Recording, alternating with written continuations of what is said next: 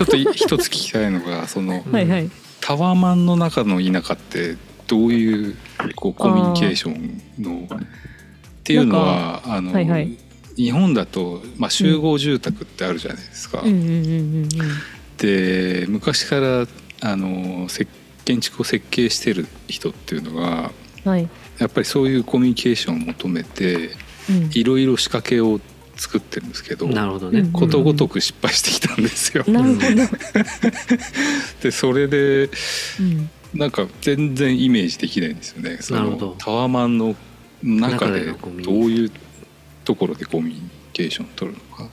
まあ例えばうんうん。うん。あ日本だとここの逆にどうぞうん。ね、タワマンの中でこう上下関係つけられたりとか。ああうん。ね、うん。あのし挨拶してはいけませんって張り紙貼ったりするんだよね。貼れ貼られちゃったり子供とかそう子供が、うん。あのし知らない人に挨拶してはいけませんっていううん風に今張り紙が貼られるのよ。うん。マンションとかで。だうんだからなんていうの誰にでも元気よく挨拶しましょうみたいなのはが最初にそのマンションから排除されるの、うんうん。まあ、それはそれ犯罪があるからなんだけどね実際のところは。あでもいや自己防衛しようと思ったらそういう風になってっちゃうっていうーうん。なんかそれはそういうのはそのタワマンとかから最初出てきてんだよね。うん。へえそうなんだ。知らない大人でも挨拶しましょうが昔じゃない。そうですようんうんね。うん。そうでもですよね。そうじゃないんだって今。うん。そうね。日な本ってやっぱ何があるか分かんないから挨拶しちゃいけないってなってるね。しないようにって子供に教えるんだって。へー。マンションでマンションで知らない人がいたら挨拶しちゃダメですって、ああ、うん、手を教えるんだって。本当都市のかうんかなりなんかもうちょっと変わった世界になっちゃってるんですよね、うん。そういう集合特殊だね。うん特殊だし特殊ですよね。成熟しすぎたせいでおかしくなってんのか。ううん。んうん。なんかよくわからないけどね。まあでも確かにそれはありますよね。成熟しすぎたせいでおかしくなってる感はあるというか。これ本当ね成熟っていうのかどうかもわかんないぐらいまあひどいよね,、ね。よくわかんないじゃんねそうすると、うん。だけだけどほら学校とかでにじゃあ行ってってなると要するにそんな風に教えてるからさ誰にも挨拶できないうん。子供に育つわけじゃない？だだけどそういうのを教える学校の先生側は誰にでも挨拶しましょうって育てられた人が教えてたりとかするからもうややこしいのよ全然。確かに、うんうん完全に相反するうん、ものがそうそうそうそう。うん。だから常識がひっくり返っちゃったんだよね、うん。当たり前が。う。ん。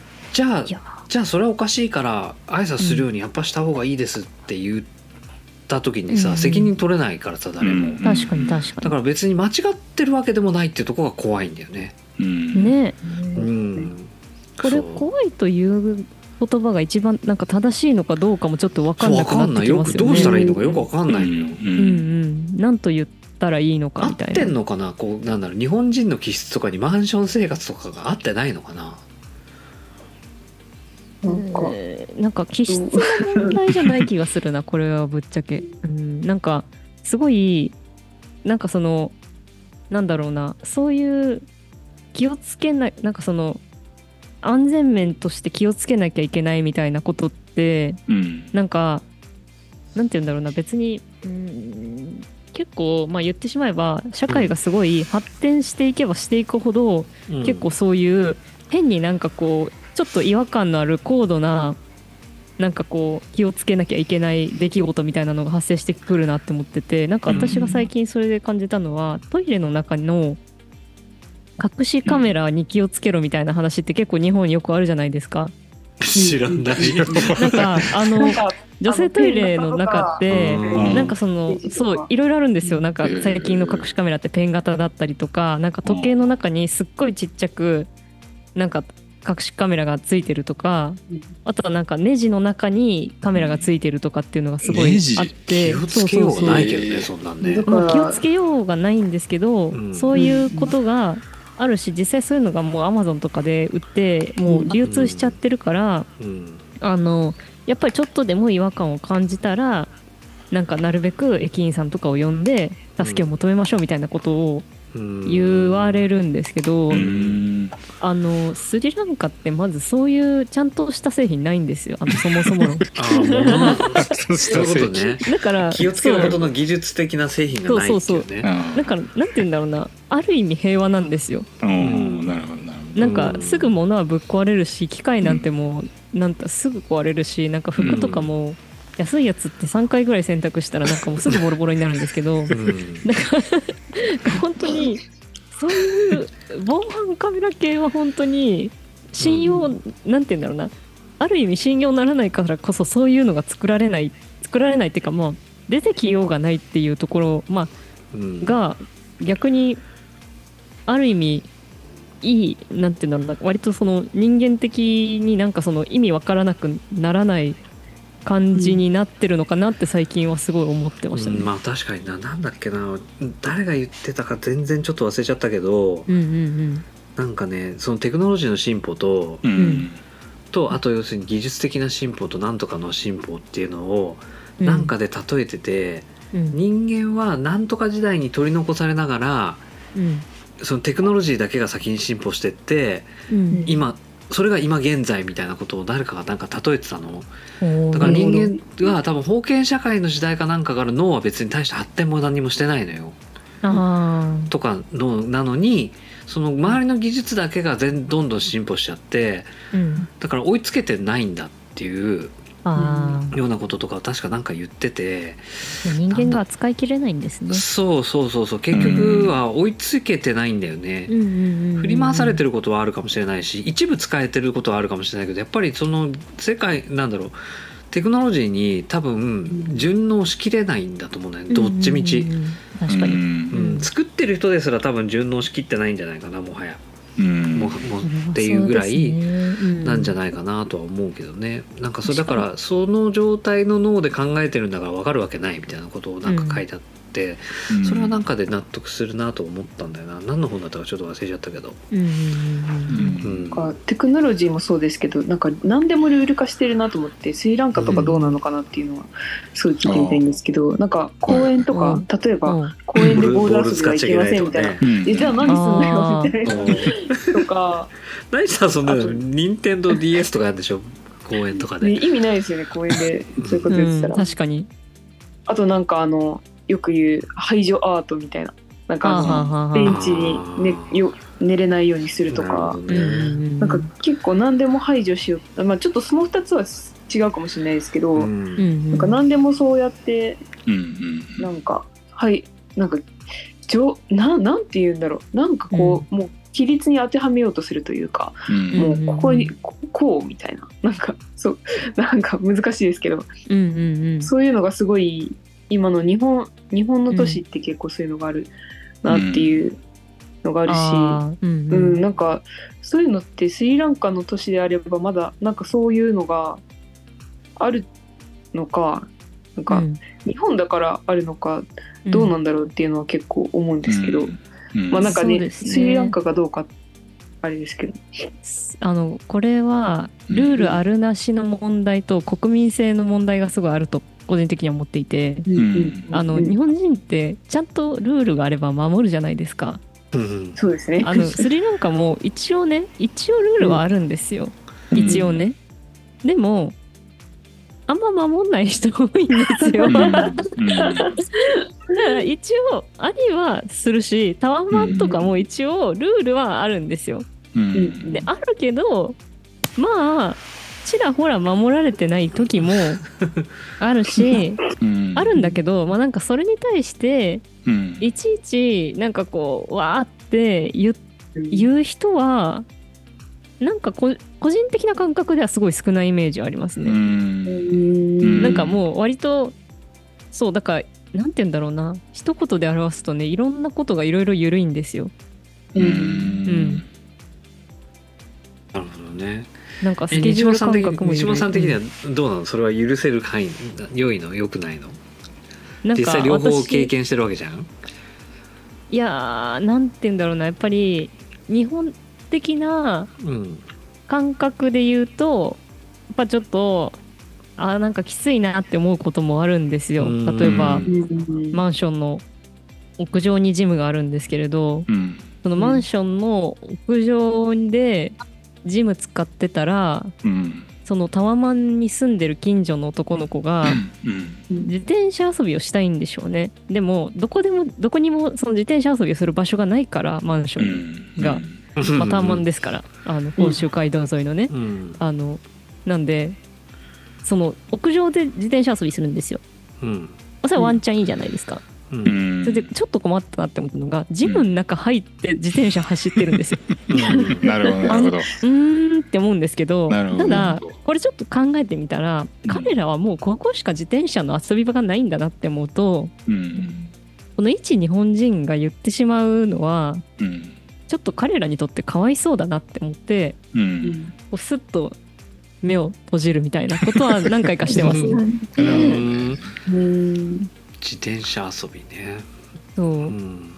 だから子供はやっぱり遊びたいんだけれどやっぱりなかなか遊ぶ場所がないからまあ本当にかすかな遊び場所を見つけてあそこで一生懸命遊んでるって感じなので、じゃあそれがルールに即してるからダメとかうるさいからダメとかっていう問題かというとなんかそれはちょっと違うなとは個人的には思いますね。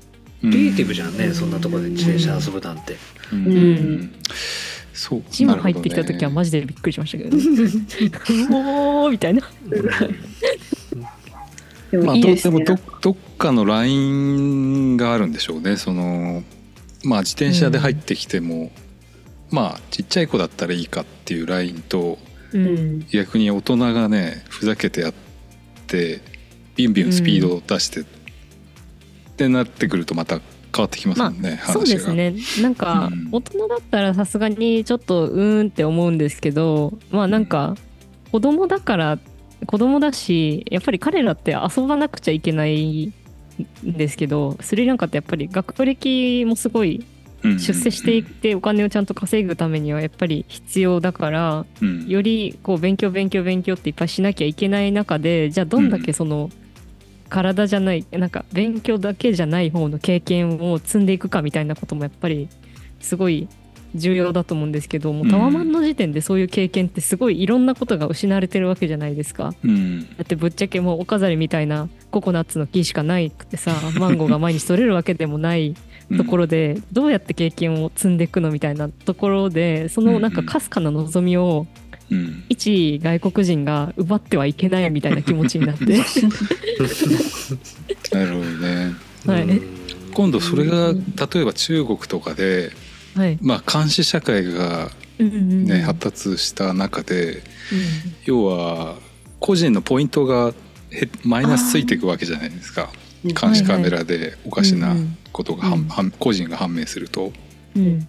それ怖いですよね機械が判断しちゃうというか、例えばその今言ってたタワマンの屋上のジムで子供が、まあ、自転車乗っちゃったと。うんうんでその子供のまあ、個人情報というか個人が特定されて、うんまあ、中国のその個人のクレジットというか信用情報から マイナスが1ポイントずつ減っていくとかね。そういうこと十分あり得る話なんじゃないですか。いやーでも本当にそうなったらすごいうん地獄みたいな社会に。なるなーって思いますね。うん、なんか、うん。あんまりただでさえちょっと政治状況は良くないこの国なので、うん。うん。なんか、うん、どうなってしまうんだろうっていう気持ちとねねうん。なんかあの貧困層の下位50%の資産ってススリランカの国の資産の中のうん。3%ぐらいしか3%そのスリランカの資産の3%が、その収入の低い50%下位50%の人たちがし国民の半分が資産の3%で生活してるので、国全土の。だからじゃあその3%その半この国の50%の人たちはそんなんでどうやって生活していくんだろうみたいな。うん。もう生活費をローンで稼いでる人ばっかりなのでなんか悪いことしかしようがない人たちはうん。もうどうするんだろうどうなるんだろうみたいな。っていうかその監視カメラ多分売られるんじゃないかなってすごい思いますね。売られる。設置した途端にこうもぎって、ああうん、転売するってことですか？転売する。そうそうそう。ああそういうこと。そ なんかなんで、あのそう。まだまだね。成熟はしていくだろうとは思うんですけれど、うん。あのやっぱり中国とはまだちょっと状況が違うのでまあ本当に中国みたいになるかどうかはちょっとわからないって感覚ですかね。うん。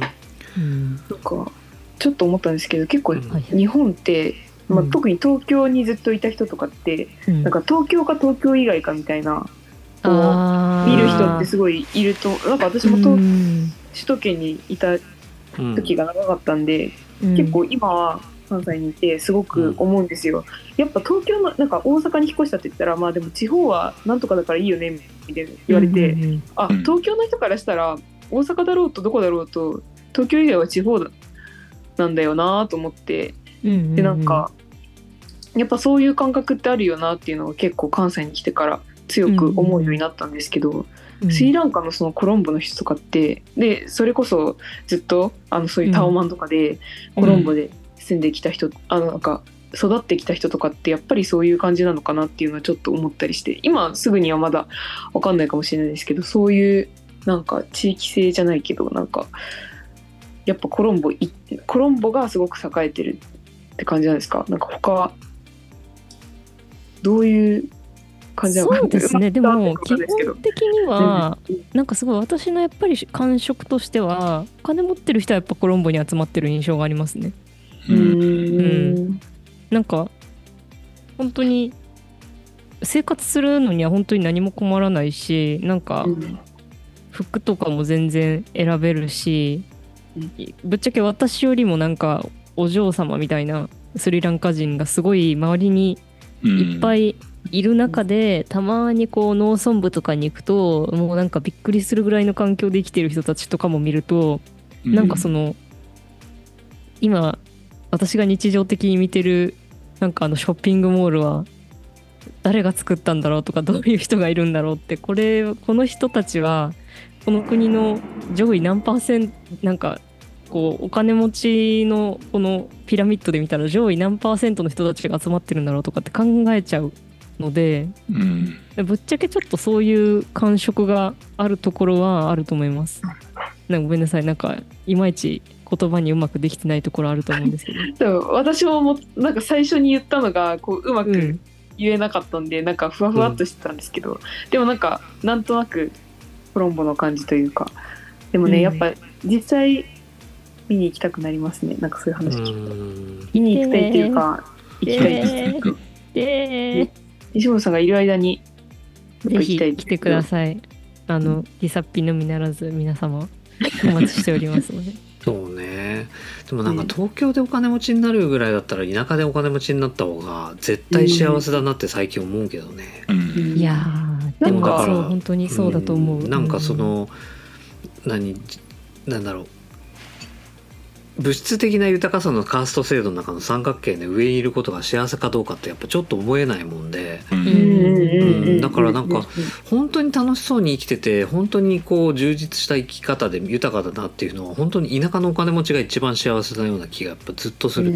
東京はやっぱコストが高いし、そうですね。とうんやっぱ削られるものが多すぎるというか、うん。うん。なんかやっぱりちょっとなんとなくですけどギスギスした感じが私はうん。東京がして、いやまあ私のいる環境がそうだったのかもしれないです。けど、うん結構なんかもう上昇志向が強いというかそうそうそう、うん。なんかもう本当にだからなんかもう上を上をむ目指し続けるみたいな、そうなんだよね。その中にいるのが幸せかどうかよくわからないもんね。うん。そうなんですよね、うん。でなんか実際なんかそうそうしたいのかっていう自分がうん。なんかそれはすごい思って、うん。なんか、うん。うん。まあなんかいいと思うんですけどちょっと私はそれに疲れちゃうなと思って、根っからのお金持ちじゃなかったりするしね。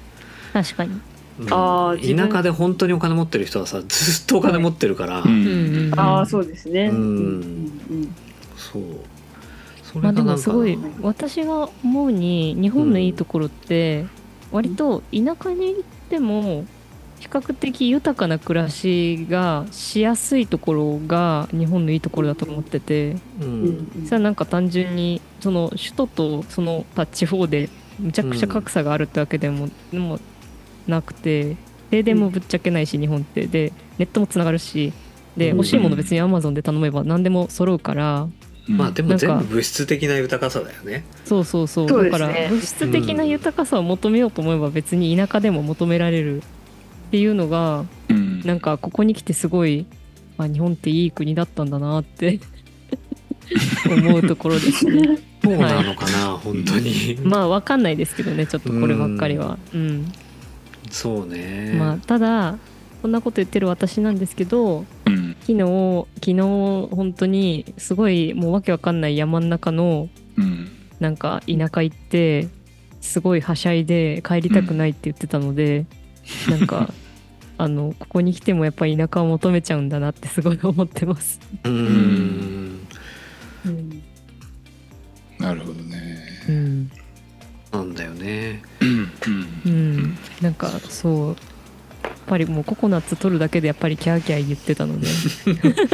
楽しそうですね。うん。いやめっちゃ楽しかった。楽しそうだな。なんかめちゃくちゃ楽しかった。俺あんまりタワマンに住みたくないな。うん。うん、いや本当に楽しかったもんな。なんか、うん。こう私がこう山を降りてってる時に滑らないようにってってそのうん。現地の子が手つないでくれたんですよ、うん。でそう手つないでくれたら私は嬉しいからもうずっと手つないじゃうじゃないですか。うん。そしたらなんか帰ってきた頃にはもう私たち友達だからこのナツメグの種を毎日見て私たちのこと思い出してねとか言ってくれるんですよ。素敵。笑えるくない？だからもう表現が豊かだもんね圧倒的そうなんにかちょっと子供が言う日本の子供が言う感じじゃない？なんかあの思い出すよ毎日ってなりましたもん。なるほどね。うん。なんだよね。そうでもね僕この間、まあ、自宅が一軒家なんですけど、うん。はい一軒家のちっちゃいお庭でうん。草草取りをしてたんですよ。うんただ突然近所のすっごいちっちゃい子がパタパタパタって走って寄ってきて「あのおじさん何やってるの?」って言うんですよ。うん。で、まあ、見たらわかるじゃないですか。確かに。なんかなんか雑草みたいななんか植物を触ったり草を抜いたりしてるうん。の、多分その子分かってるはずなんだけどううん。ん「何やってるの?」って言ってうん。なんか構ってほしいのか話したいのか話しかけてくるんですよね。であこういう子いるんだと思ってうん。ちょっとそういうことをねあの最近こう接し子供と接してなかったんで結構嬉しかったですね。なんか タワマンの話じゃないですけどなん確か知らない、ねううんん。おじさんに急に話しかけるみたいな、確かに。うん。なんかそれは良かったな。確かに。うん、そんでまあちょっと話変わっちゃうんですけどあ全然。あのいいですか？いいですかってい何がですか？いですよ。いいですよ。全然いいですよ。面白い聞くのもおかしいんですけど、うんなんか最近縄文時代が気になってて。おおえーまあ縄文時代って1万年以上続いたわけじゃないですか、うん。文化が。うん。続いてたっていうことになってるんですけどそれがなんだろう。今の僕のあの現代の感覚からするとちょっと不思議でたまらないというかそんな安定した社会がね。そう。ここまでね技術が人類史上一番安定してた文化じゃないかってことですそううなんですよ。ねん。1万年ってすごいなと思ってうん。それを今なんでだろうっていうところでちょっとずつ本を読んだりとか少し始めてるところなんですよね。労働がなかったんじゃない平等労働。あ労働。労働。がなくうんなかったんじゃないかな。うん。確かに。労確かに。そうかもしれない。働がなかったんでしょうね。うん。うそう、ん。だって次の弥生時代に稲作文化が発展するわけだから。うん。そう一応ねいね米を作るようになったとこから階級社会が作られてるっていうのが一応定説で今までずっと言われてきたことうん。そううんでうん。だからう縄うん。縄文って定住してなかったんでしたっけ？どう定住してない基本的には。あれか。縦穴で移動そううん。狩そうですよね、りしてるから。そうですよね。そう。そうそうそう。でもなんかデビッド・グレーバーは本当はそうじゃなかったんだって言ってんだよね。あそうだった。そう。すごいな。でそうやってずっと言われてたんだけど、うん。要は稲作がもうできるように要するに稲作ができる民族がうん優位性が高くて、要するに発達した文明でっていうふうに言われてきてたんずっと。でそのその狩猟民族に対して稲作をやることでその要するに移動しなくて済むからうん。文明としては発展してるっていう発想でずっと来てたの。うん。でそれによって要するに階級社会ができ出てきたからうん。要するうん。にそれの先にある先進国みたいなその西洋文明みたいなものは要するに発達した文明だっていう言い方をずっとされてきてたの。だけど実際は稲作をできる技術も何もあったのにうん。それによってそういう階級社会ができて社会がおかしくなるって言ってしないっていう選択をした人たちがいっぱいいたんだって。あれはすごいな。でそういう発見になってんのよ今は。あそれ面がそれがうん。今後その近代で近代以降のその行き詰まっちゃった現代がうん。考え直す上でうん。あのなんかヒントになるんじゃないかって言ってるのがあの、うんなんだっけ？これ万物の聡明？の中で言われてることなんだよね。あそれって新しく出たんですか？あそうそうこれあのほらえっ、ーと「エブリシングなんとかドーン」ってあのなんだっけ？あデビッド・グレーバはいはいはい。ーがあれやったの翻訳英語版の。本そうそう。へー。2022かなんかのあのパワーハンドレットの時に書いてたやつがもう翻訳が出たんですよ。へ面白いえな。ちょっといい話だからそういい話本来の人間の姿うんというか、要するに人間がそのなんて文明とかテクノロジーとかにどうのこうのとかっていう話じゃないところで人間が人間らしい生活をしていく上でどういうことが本当本当あったのかみたいな。要するにうんうんそのそういう事例がいっぱい書かれてるのこの中に。フランスフランスの王様とかが実際にはインディアン、そのうん。アメリカのうん。インディアンって言われてるようなネイティブアメリカンか。うん。の人たちに知恵を借りてたっていう話が本当はあったとかフランスの王宮とかあにー そうフランスとかに連れてってうん。その偉い貴族の人とか貴族だったかな？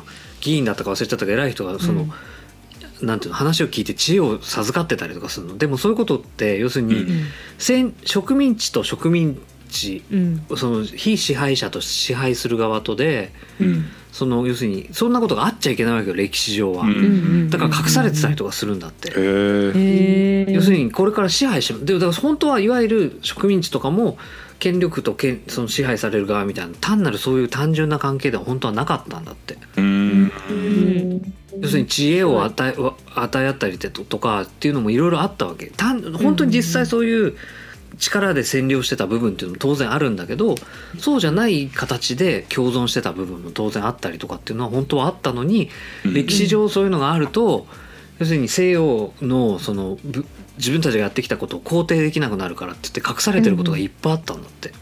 いやーそれがいい、それはいい話だよねそうでしょ？めちゃくちゃ。うんそうだからだからうん。なんかそういうのも考えるとうん。なんかやっぱ結局物質社会をずっと追っかけてきてうん。資本主義資本主義って言ってでまあうん。元は民主主義だよね。っていうので言ってきたけどいつの間にか資本主義にこう毒されてる感じで言ってるとこがこんだけ行き詰まっちゃってること考えるとなんかどうなのかなっていうのは思うんだよね。うん。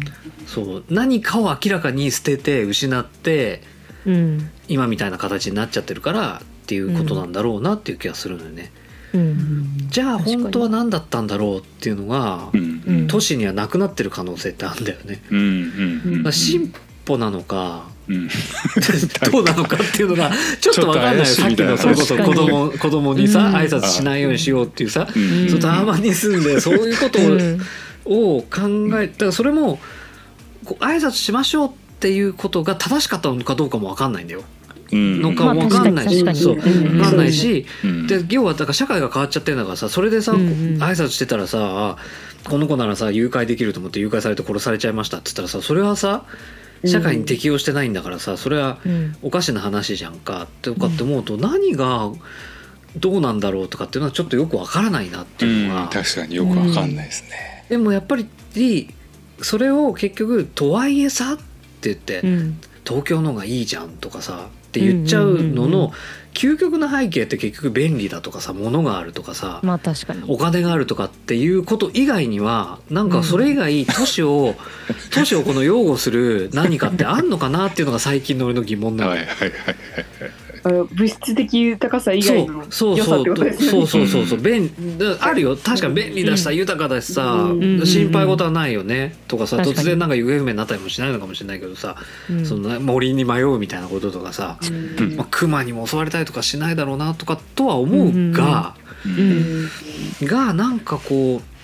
う、うん、何かな何かに疑問を感じ始めちゃった時にそれを解消してくれるだけの説得力が今都市にあんまりないのよね。うんうんうんうん。